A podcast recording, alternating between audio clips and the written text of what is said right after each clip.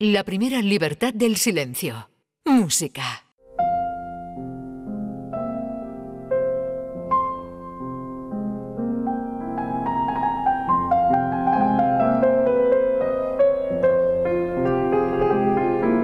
¿Saben a qué suena? A Granada. Maestro Gil de Galvez a sus pies. Buenos días, Domi. Buenos días a todos los andaluces, a quienes nos escuchan este programa maravilloso de Días de Andalucía. Bueno, Eso, eso, lo dices tú porque participas en eh, él. Claro, claro. Eso, eso, es de parte, es un juicio de parte. tienen que ser eh, los amigos que están del otro lado. Y, y, pues una, sí, y una pero... señora maravillosa que me llama de vez en cuando, la que lo decida, la que lo decida. Eh, claro, es cierto que sí. Pero yo también escucho el programa, ¿eh? bueno, ahora estabas escuchando a Manuel Navarro y estabas como siempre muy enganchado ¿no? con sus aventuras. Efectivamente. Bueno, pues hoy... Bueno, tú entraste desde Túnez el otro día. Efectivamente. Que he visto un reportaje que te hicieron en la televisión tunecina. Sí. Que, hombre, tío, tú hablando en inglés, el, el señor de Túnez hablando en tunecino, en árabe, no, era árabe. Sí. Eh, en, eh, bueno, esos planos, esa intensidad alucinante, alucinante, Sí, sí. La verdad es que tienen un, un, una comunicación en estos países que es maravillosa y, lo hacen muy bien. Bueno, Domi, aterrizando un poquito en el, en el tema de hoy. Estamos en Granada. Estamos escuchando a Alicia de la Rocha interpretando la Granada de Albeni, ¿de acuerdo? Para situarnos un poco en lo que se denomina el alambrismo, ¿de acuerdo? Vamos a dedicarle algunos capítulos a esta cuestión porque es muy bonita y además muy profunda. Hoy nos vamos a centrar... Alambrismo con H intercalada. Efectivamente. ¿Qué es esto? Es el movimiento cultural neohistoricista que, digamos, evoca lo que la Alhambra sugiere a esos primeros viajeros románticos que llegaron a Andalucía en la década de 1820-1830, ¿de acuerdo? Eh, eh, hay un, una historia de referencia que sitúa todo esto, que es una obra que se denomina Historia de los bandos de los cegríes y abencerrajes caballeros moros de Granada y las guerras que hubo en ella, de 1595 de Ginés Pérez de Ita. Digamos que este libro es el libro evocador, uh -huh. por lo que mucha gente empieza a, a, peregrinar y a venir y a ver, bueno, pues qué pasó, ¿no? Todo esto es un referente exótico del orientalismo, de todo este movimiento romántico que venía a tratar de buscar ese pasado de la España árabe, ¿no? Es una uh -huh. cosa un poco eh, eh, eh, real y por otro lado ensoñada también, ¿no? Uh -huh. este primer periodo, de acuerdo, estamos hablando entre el año 48-66 del, siglo XIX. Ya ha estado aquí Glinka, ha estado Lis, estos grandes compositores e intérpretes que hemos venido hablando de ellos, ¿de acuerdo? Eh, otros autores españoles, no es una cuestión solo de la música, esto está en la literatura, en la arquitectura, en la escultura, en todo. Por ejemplo, el gabinete árabe del Palacio de Aranjuez, que es precioso, de Rafael Contreras del año 1848. Y todo esto, todo esto aterriza en la música, ¿no? La primera obra importante en este sentido es Boabdil, último rey de Granada de Saldoni. No del suponía, no me extraña nada. Claro, del año 45. Hablamos de vocación, de romanticismo, de, no hay nada como un perdedor brillante que lo ha tenido todo claro. y que pierde el paraíso y que lo llora y toda esta historia. ¿no? Efectivamente, por ahí va, muy, muy bien dicho. Eh, vamos a oír una pieza que se denomina La conquista de Granada de 1850 de Arrieta.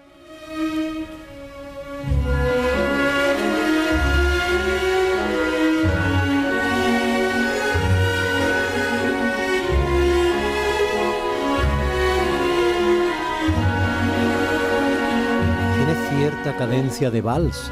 Sí, claro que lo es, efectivamente. He escogido este fragmento.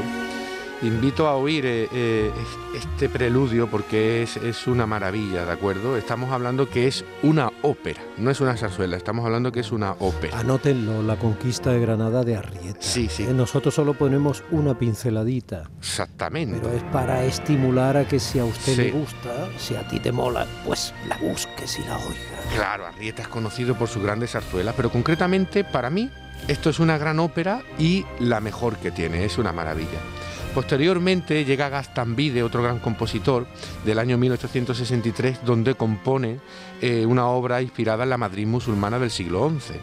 Y posteriormente, unos años más tarde, Barbieri hace el bolero de los diamantes de la corona inspirado en la Alhambra.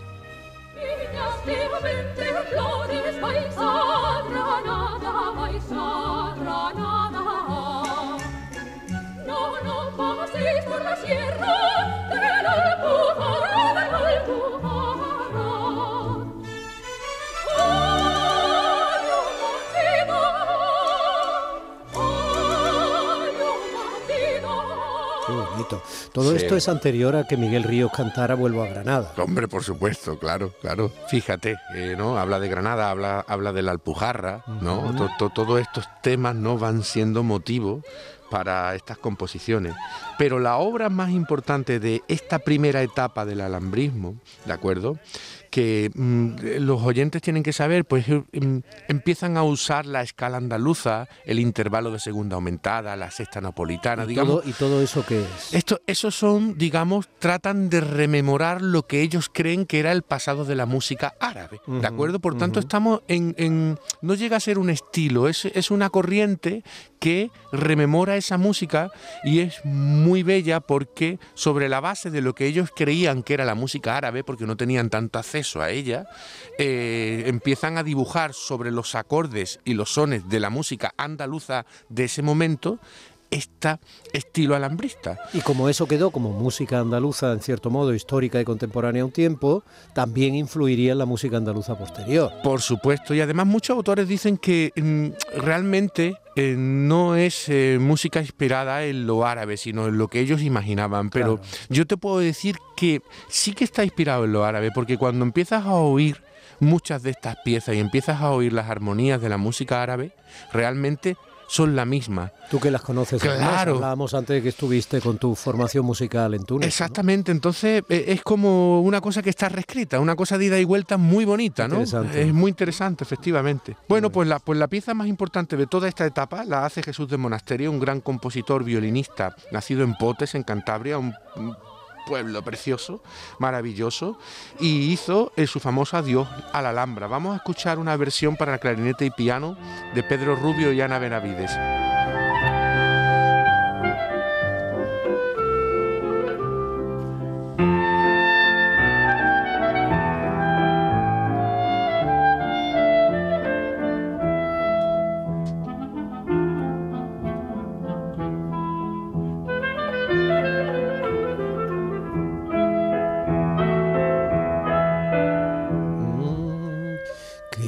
Se comen potes. y qué bonito que es el pueblo, ahí enclavado encima de la montaña. De ¿eh? nogales, de chopos, tienen también vino y vides y tal. Es, altamente recomendable. sí, darse un paseíto por allí. Bueno, evidentemente estamos hablando de Granada, que es un paraíso en la tierra, absolutamente embrujador y con una naturaleza arrebatadora, ¿no? Con algunos lugares que pueden parecerse a Cantabria. ¿eh? Por supuesto. Es curioso. Pero, mm, hombre, ya que ha tenido el detalle el señor Monasterio, siendo cántabro, de componer sobre Granada, vamos nosotros a decir que en pote se come y que es muy bonito. La verdad es que sí. Monasterio, que todos lo sepan, fue un maravilloso violinista de mitad del siglo XIX, eh, parangonable con Sarasate, tuvo mucha pegada en toda Europa y por eso el alambrismo se extendió a través de esta pieza, porque él tocaba en Berlín, en Bélgica y tenía muchísimos contactos. Fue muchos años director del Conservatorio de Madrid, hizo mucho por la música de cámara en Madrid. Bueno, eh, siguiendo un poquito en el tiempo, tenemos otra pieza maravillosa, El adiós de Boabdil Granada, que describe... ¿Ves tú como de manera claro, ese episodio una y, otra vez? Claro, eh, imaginaros, ¿cómo se llama, Domi? No me acuerdo cómo se llama el, cuadro este de la rendición de Granada. Eh, bueno, muchos oyentes podrán figurarse lo que está ahí en el, suspiro del moro, ¿no? Que se ve Boabdil con los reyes católicos. Voy a, voy a buscarlo porque pues yo estoy de memoria cada vez mejor. Pues básicamente esta pieza simboliza eso, ¿no? Que, eh, digamos, el sentimiento del sultán al abandonar la Alhambra, como has dicho antes. La rendición de Granada es un cuadro de, Francisco Padilla y Ortiz, vamos, del, que es muy famoso, supongo que será la rendición de Granada. Eso es, eso es, ¿no? Exactamente. a los reyes católicos a caballo en un lado. Eso es. Que eso se dice que pues es. Se llama la rendición de Granada. Exactamente. Que se, se, dice que eso es el suspiro del moro, que tú sabes que está a camino de Granada Padul, una de las montañas que hay ahí que ya se deja de ver Granada. Una preciosidad, porque tenemos en la parte derecha, tenemos todo lo que representa Isabel y Fernando, con sus caballos, Isabel en un caballo blanco, Fernando en un caballo marrón y tal, pero luego en un caballo negro muy árabe, enfrente con sus huestes ya un poquito más devastadas, está Bob Efectivamente. Entonces el cuadro es espectacular. Es una maravilla. ¡Búsquenlo! Sí, sí, sí, sí. caso, la rendición de Granada, Francisco Padilla, búsquenlo. Eso es. Aquí estamos con Salvador Giner.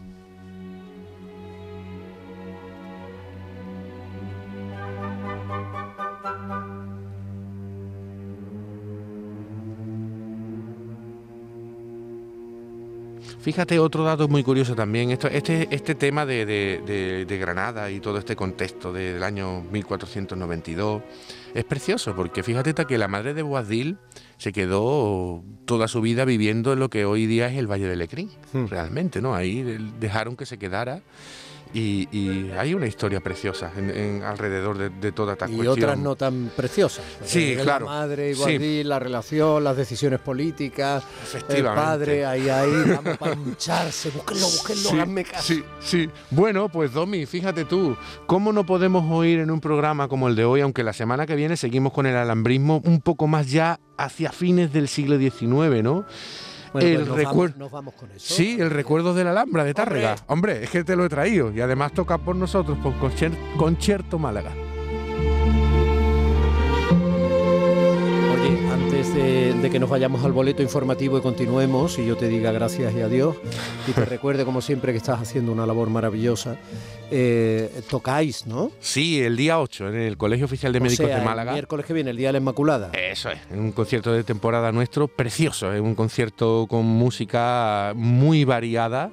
Viene también un pianista americano que se llama Kimball Gallagher a, tocar con nosotros el concierto de Chopin número 2 y bueno, haremos Mozart, haremos música española también. ¿Tú le has dicho a Kimball Gallagher que, que, el que tiene que tocar el concierto número 2? Es que a lo mejor se equivoca y entonces no va a ir. Cuidado que tenemos una anécdota porque justo hemos tocado con él el concierto 1 en Túnez. ¿Lo ves? Sí, y la, mitad, y la mitad de la orquesta traía el, número uno. Hemos tenido que cambiar toda la música. Ha sido, vamos, divertidísimo esto. Bueno, recuérdalo, el miércoles 8 de diciembre, ¿dónde? En el Colegio de Médicos de Málaga. Tiene un salón de actos maravilloso ese edificio. Familia, nos vamos a las 10 y seguimos. Días de Andalucía, con Domi del Postigo, Canal Sur Radio.